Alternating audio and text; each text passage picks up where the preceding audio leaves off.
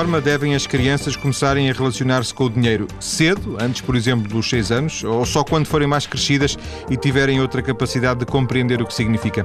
Neste Dia Mundial das Crianças, falamos de dinheiro e crianças com Susana Albuquerque, ela que é secretária-geral da Associação das Instituições de Crédito Especializado, a ASFAC, onde é responsável pelos programas de educação financeira. Boa tarde, Susana. Olá, boa tarde. Viva. Susana, esta questão da educação financeira é muito interessante, dava, dava aliás para fazer mais do que um mais cedo ou mais tarde. Uh, genericamente todos precisaríamos de alguma educação financeira, não? A começar por, por, pelos políticos que também gastam aquilo que não têm, não é? Não têm, não é, não é por não ser deles, por gastarmos, gastarmos mais do que aquilo que temos capacidade de gastar, não é? Sim, é verdade. E todos nós precisamos, eu costumo dizer que a necessidade de educação financeira é transversal a todos nós, porque independentemente de quanto ganhamos, qual é a nossa formação, onde vivemos, em que trabalhamos, todos precisamos de aprender e dominar as competências do dinheiro. E isso é como aprender a tocar um instrumento musical, ou seja, nós temos mesmo que conhecer os princípios, ensaiá-los, pô-los em prática para os podermos dominar.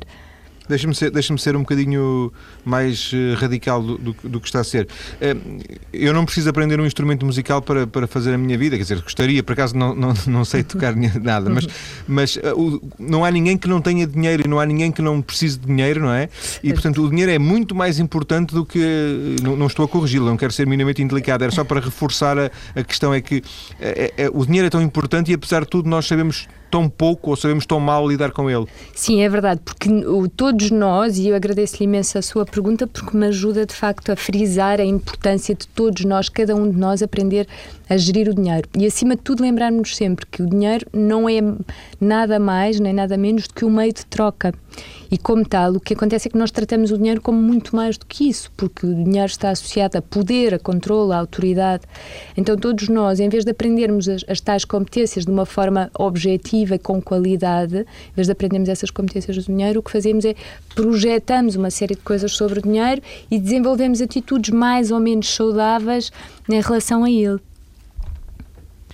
Quando, quando faz formações na área desta educação financeira, uh, independentemente dos públicos que segue, uh, variam, imagino eu, de, de, de, situação para situação, há, há princípios comuns, há, há, uma ou duas preocupações que, que, a Susana gosta de transmitir quando fala de educação financeira? Sim, para além de lembrar sempre, começar sempre por lembrar isto que eu acabei de dizer, que o dinheiro é apenas um meio de troca e esse é sempre o ponto de partida, lembrar que a, a, a boa gestão do dinheiro assenta no conhecimento conhecimento e no domínio das 10 competências para o dinheiro. E estes princípios são iguais, quer, quer falemos de crianças, de adultos, de séniores, de homens, de mulheres, são exatamente iguais. São princípios universais para nós termos uma relação financeira equilibrada, de, de uh, autossustentabilidade financeira. Haverá alguma razão que explique eh, não sei se alguma vez teve a oportunidade de refletir sobre isso, mas haverá alguma. Eu, eu, estou a pensar em voz alta, realmente é uma das coisas boas deste programa, é a descoberta permanente de coisas que, de, de que não tinha noção.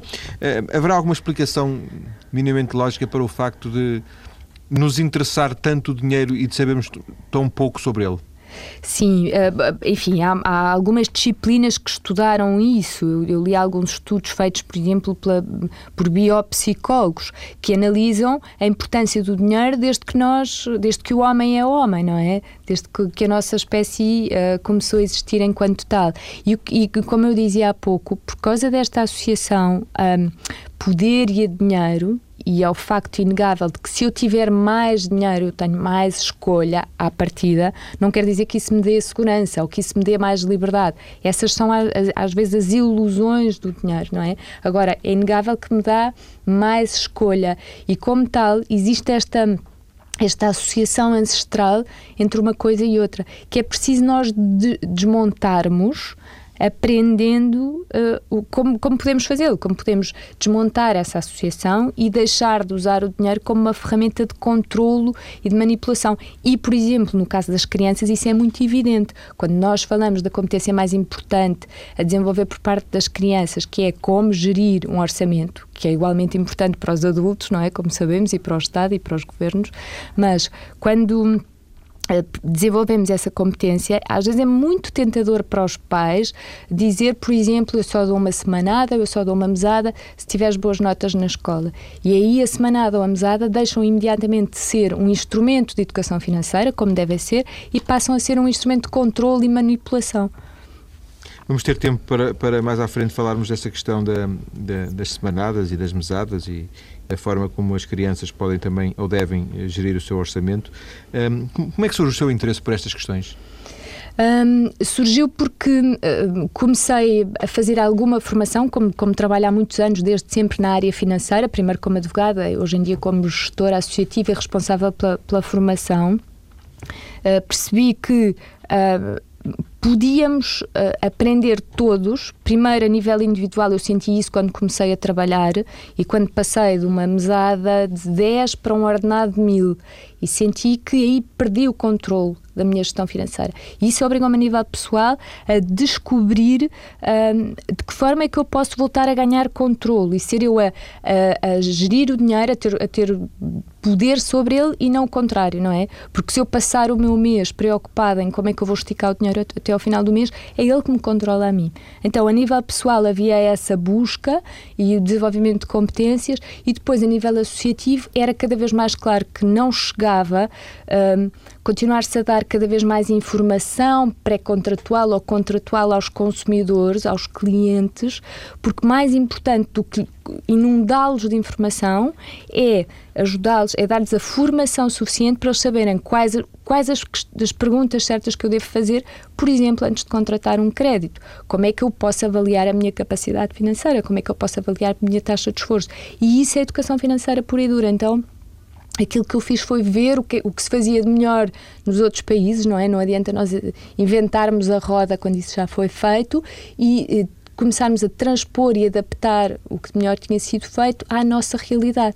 E os resultados começaram a ser, desde logo, hum, muito reveladores da, da, necessidade, por um lado, mas também da diferença que fazia quando as pessoas começavam a implementar estes tais princípios uh, de uma gestão financeira equilibrada nas suas vidas.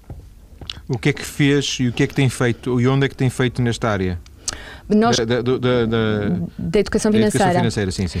Nós temos, enfim, protocolos com, com as mais diversas entidades, desde autarquias locais, câmaras em que damos formação, quer a funcionários, quer a técnicos da ação social, quer a professores, uh, temos também muitos protocolos com escolas. Às vezes os pedidos vêm por parte dos professores, outras vezes vêm por parte dos alunos. E atenção, porque havia, havia sempre, quando nós começámos a falar de educação financeira em 2005, há seis anos, pensava sempre, ah, educação financeira, matemática, fazer contas. E não é, não é apenas fazer contas, é muito mais do que isso. E o que é muito curioso é que nós damos formação a professores das mais diferentes áreas. Temos professores de educação física, físico-química, um, estudo do meio, todas as disciplinas em, em, que, é, em que se pode falar e que se deve falar da, da boa gestão financeira são um pretexto para os professores quererem passar estas competências aos seus alunos. E depois damos, enfim, a formação a, a, beneficiários de rendimento social de inserção, trabalhamos com muitas associações, uh, instituições de solidariedade social que dão, apoiam a população diretamente nas, suas comunidades locais, temos dado formação no, em todo o país, quer beneficiários de rendimento social de inserção, mas quer outro tipo de grupos-alvo, porque como começámos a conversa, não são apenas as pessoas que têm menos dinheiro que precisam de aprender a gerir, todos nós precisamos e podemos gerir melhor do, do nosso dinheiro, não é? Pelo menos de uma forma mais consciente. E já agora também tem trabalhado com crianças? Sim, também temos trabalhado com crianças, neste caso adolescentes. Temos trabalhado com muitos educadores e professores, eh, enfim, do primeiro ciclo, mas diretamente com crianças, eh, sim, se, se considerarmos que são crianças, não é, até aos, até aos 18 anos e, portanto, aí incluem-se os adolescentes. Jovens, mais é isso? Mais, Sim, jovens, é há isso. muitos jovens a fazerem-nos chegar pedidos com projetos nas suas escolas, projetos interessantíssimos, com imenso mérito, nesta área de.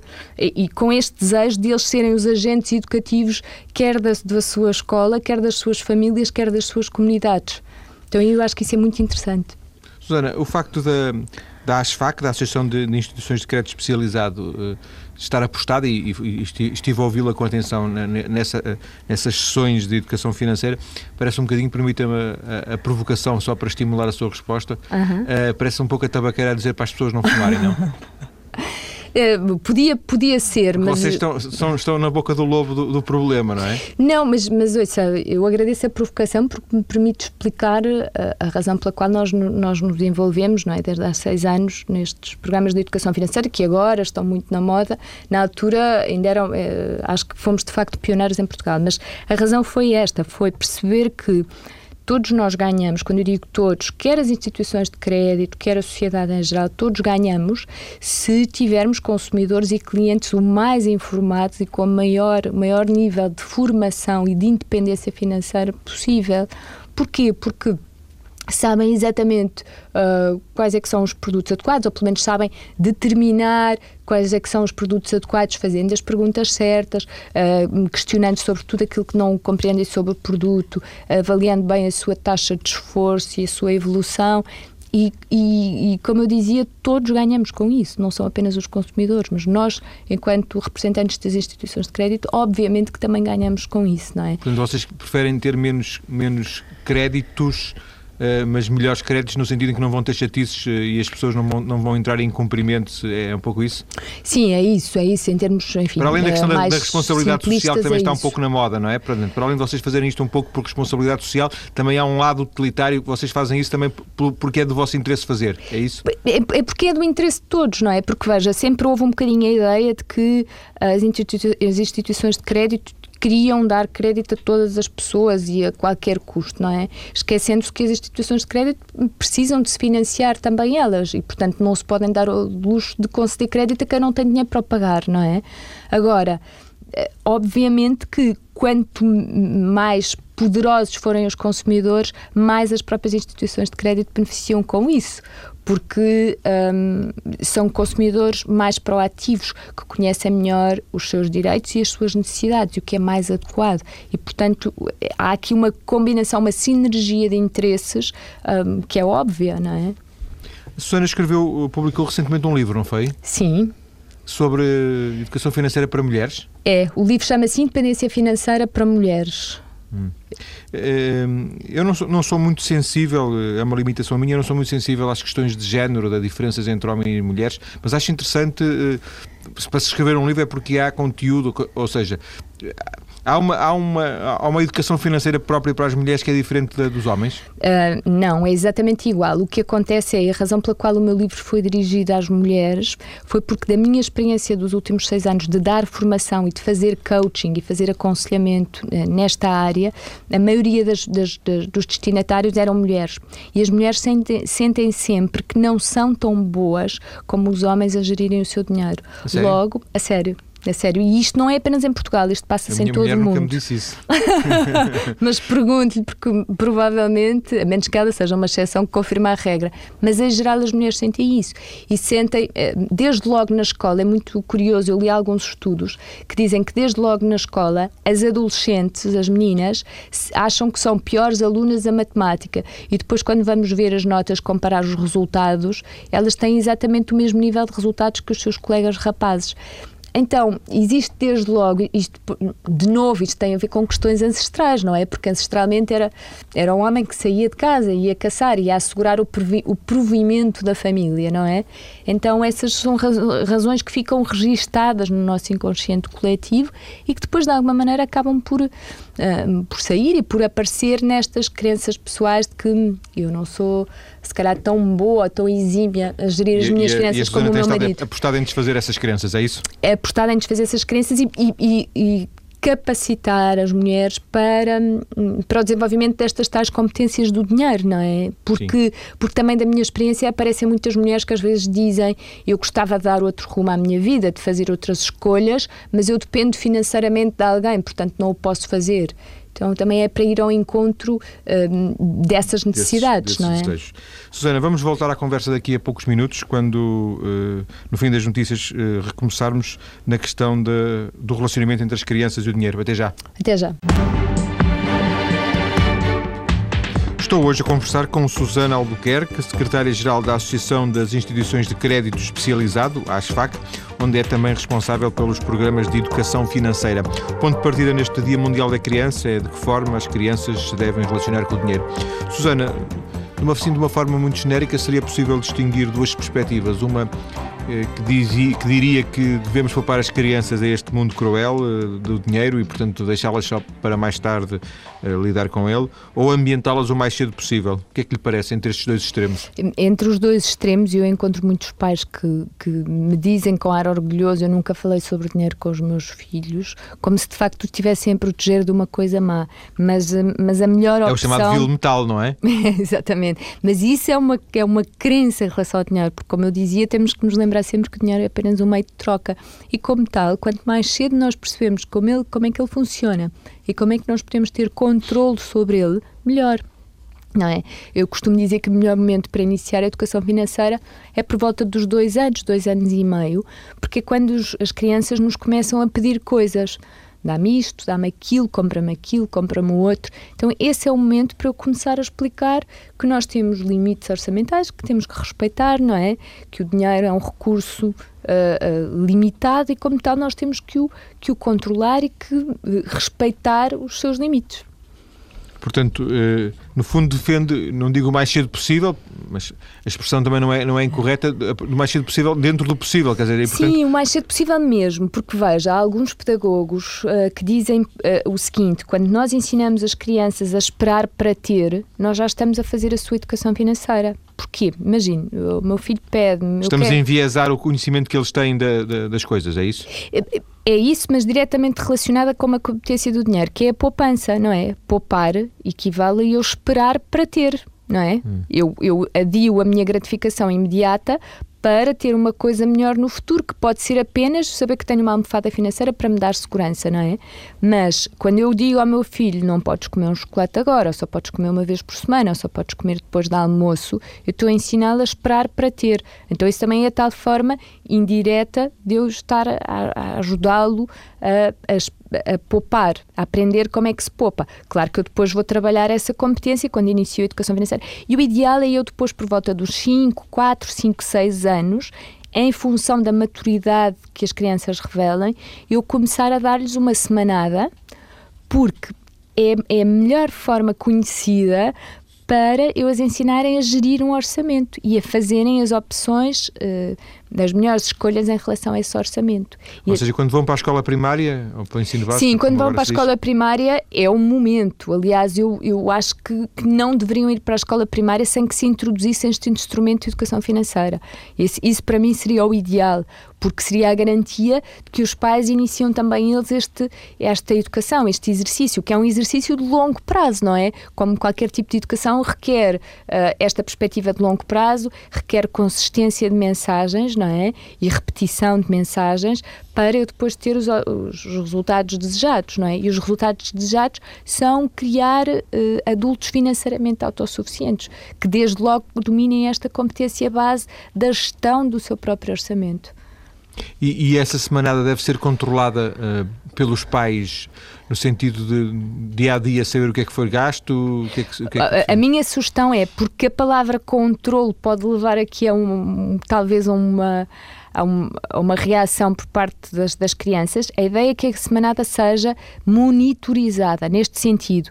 No momento de dar a nova semanada, não é? Eu, imaginem que eu, eu dou hoje, dou na, na na quarta-feira dou a semanada, passado uma semana vou dar a próxima semanada e é o momento de eu conversar com o meu filho e perceber quais é que são as, foram as escolhas que ele fez e quais é que foram os resultados dessas escolhas. E se ele não tiver ficado contente com o resultado, e muitas vezes isso acontece no princípio, porque eles gastam o dinheiro logo todo nos primeiros dias e depois têm que andar uns dias sem dinheiro, então perceber com eles como é que eles podem melhorar aquilo que foi feito. E isso é o ideal.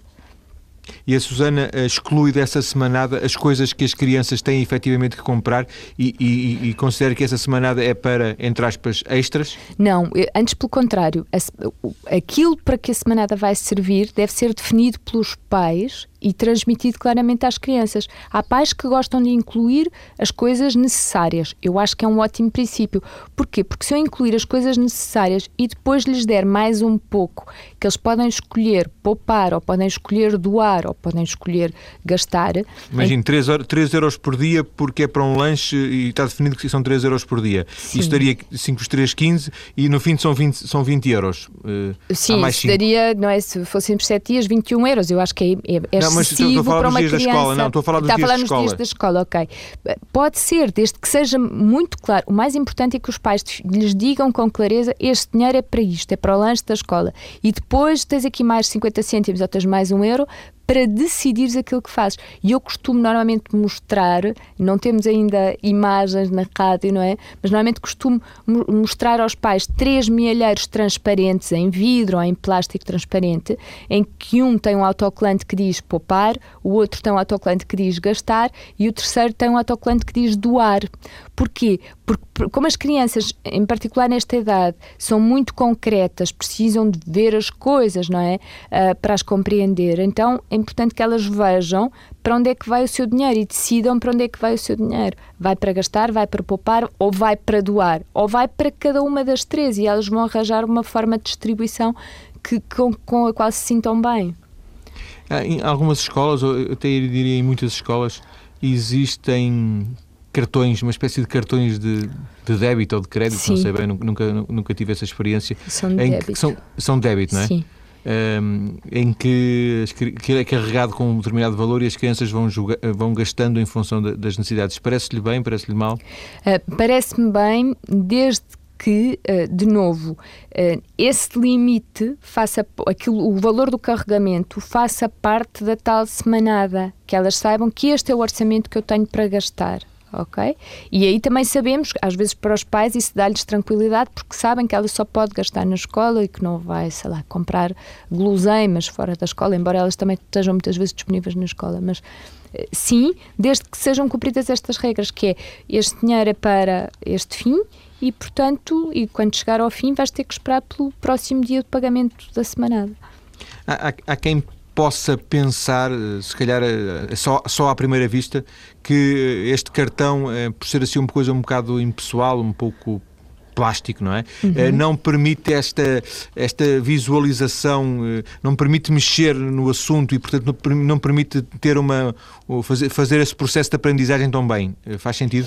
Uh, faz sentido. Eu acho que o ideal é mesmo ser concreto. Aliás, veja, normalmente nestas crianças mais pequenas é muito comum os pais contarem-me que elas ficam muito infelizes e muito frustradas quando juntaram determinada quantidade de moedas e depois as moedas são trocadas por uma nota e elas têm a sensação que têm menos, não é? Porque têm menos quantidade de alguma coisa. É? Passam a ter uma nota em vez de terem cinco moedas, por exemplo, de um euro.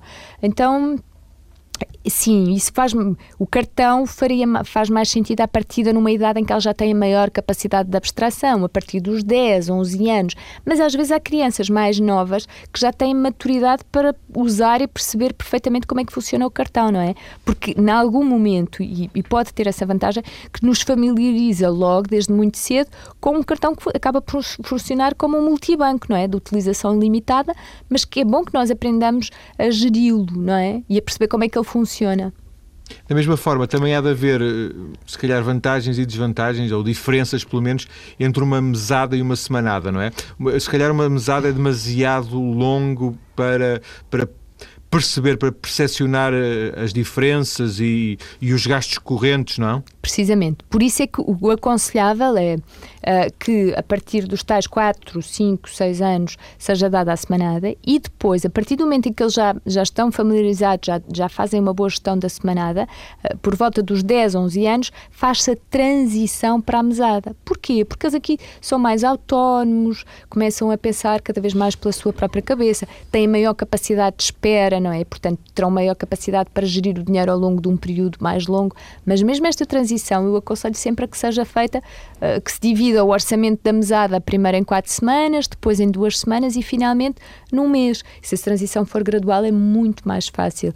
E, e outra coisa também que é importante lembrar aos pais que nos ouvem, que é, se o meu filho tem 10 ou 11 anos e eu nunca lhe dei semanada, então não faz sentido eu começar por lhe dar mesada, só porque está dentro da sua da faixa etária, não é? Faz sentido começar começar sempre pela semanada, não é? Deve-se começar sempre pela semanada. Claro que os mais velhos, se calhar, não precisam de ter semanada durante 3 ou 4 anos como os mais pequeninos, mas é importante começar por aí, porque se eu sou capaz de gerir uma semana, depois vou ser capaz de gerir 15 dias e depois vou ser capaz de gerir um mês. E isto é, é, muito curioso porque isto também se faz com os adultos, que às vezes perdem o controle da sua situação orçamental e depois, para, para ganharem o controle, vamos começar por, por semanas, por gestão semanal. Em muitos países eh, sobretudo na, na tradição anglo-saxónica, paga-se à semana, não é? Exatamente, é verdade. Aí, aí está facilitado, logo a partir do sistema facilita a gestão financeira. Hum. É, da mesma forma, no, no outro oposto, uh, fazer esse controle diário, portanto, todos os dias dar o dinheiro, uh, não sei, pode acabar por ser um, um, pouco omnipresente, acabar por dar uma importância excessiva à questão do, do, do dinheiro, não? Sim, Porque todos os dias tem que fazer essa presença. Sim, é verdade, isso por um lado. Por outro lado, se eu der dinheiro todos os dias ao, ao meu filho, eu estou quase a dizer-lhe que aquilo é, é, é um dado adquirido, não é? E que, que que não há limites. Então eu dessa forma não consigo ensiná-lo a gerir um orçamento, não é? Porque na realidade ele sabe que mesmo que gaste menos bem, amanhã vai ter dinheiro outra vez. E é muito importante que nós sejamos capazes de gerir o nosso dinheiro no tempo de acordo com os nossos objetivos. E isso requer a tal, a tal, uh, o tal prazo mais alargado, não é? Hoje uh, assiste-se, não sei se sempre foi assim, porventura, mas assiste-se muito a uma lógica de retribuição, de tarefas, de fazer corresponder a determinada tarefa, mesmo nas crianças, uma determinada remuneração que pode não ser financeira, não é? Até pode ser Sim. outra coisa qualquer, pode ser um chupa. a Susana vê isso com bons olhos?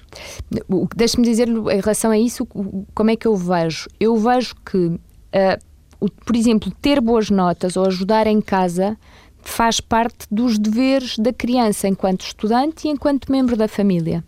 Então, se eu fizer depender ou dar dinheiro. É como eu vir trabalhar todos os dias, não é? Hã? É como eu vir trabalhar todos os dias, eu tenho que vir trabalhar todos os dias porque é, é isso que tenho que fazer.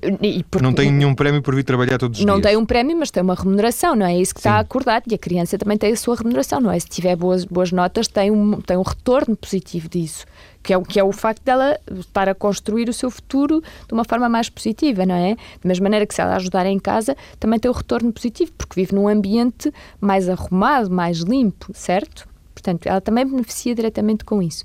Agora, o que, há, o que às vezes pode fazer é para estas, imaginemos que não faz parte das tarefas habituais da criança lavar o carro do pai. E então aí pode e até é uma forma de desenvolver nelas e retribuir uh, um, positivamente o espírito de iniciativa, dizer se tu lavares o meu carro, eu pago-te X. E ela percebe que se fizer um esforço extra, recebe mais X. E isso sim eu acho que é positivo. Agora, nunca fazer depender, a, a, a em particular a atribuição da semanada e da mesada, delas ajudarem em casa ou de terem boas notas, porque isso são deveres que elas têm eh, por si mesmas, não é?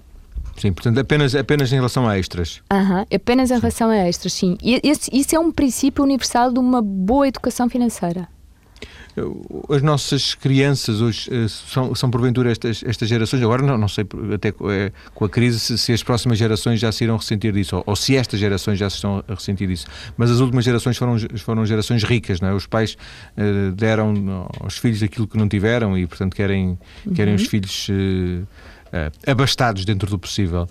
Um, podemos falar numa espécie de um excesso de riqueza? Nas crianças? Uh... Alguma facilidade, algum excesso de, de, de, facilitismo em relação ao dinheiro?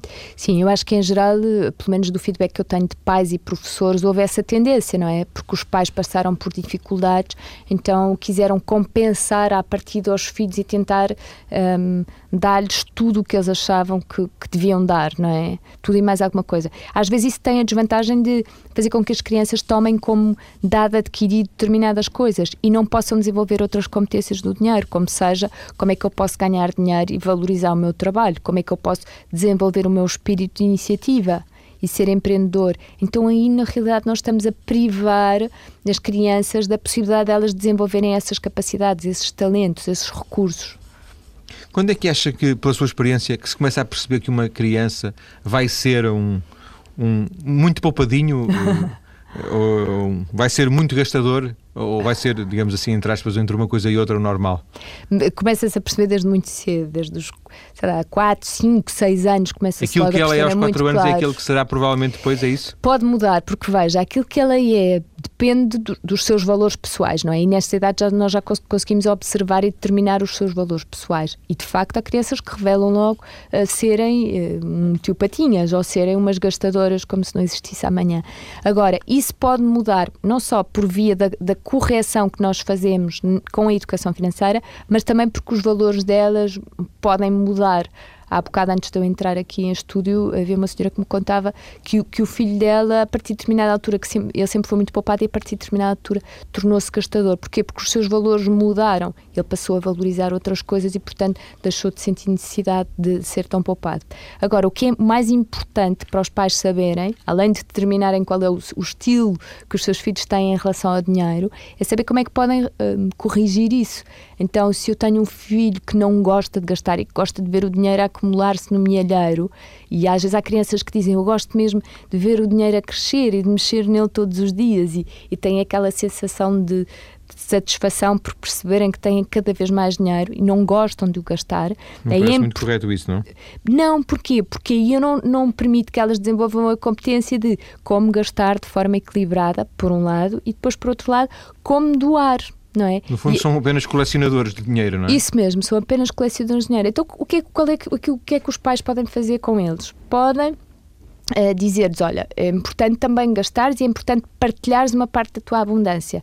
Vamos ver em que é que tu gostarias de gastar. E aí é fácil perceber dentro das coisas que eles gostam. E às vezes é preciso quase um, estimulá-los, não é? Elevá-los e perceber: olha, agora vais, vais, vais comprar isto. Ou então, e ou agora vais doar isto a alguém que não tem, vais apoiar. Se as crianças, por exemplo, gostam muito de animais, vão ver um asilo, um abrigo para animais e contribuem com uma parte do seu dinheiro, com uma parte das suas moedinhas, ou contribuem com uma parte dos seus brinquedos, outras roupas que já não usam. Agora é muito importante os pais irem reequilibrando o comportamento e a educação financeira serve precisamente para isso. Da mesma maneira que se eu tiver uma criança que é muito gastadora, eu vou trabalhar com ela como é que tu podes poupar e criar com ela objetivos estimulantes, motivantes para ela perceber que poupar também é bom e que também tem muitas vantagens, embora se sintam mais tarde, não é?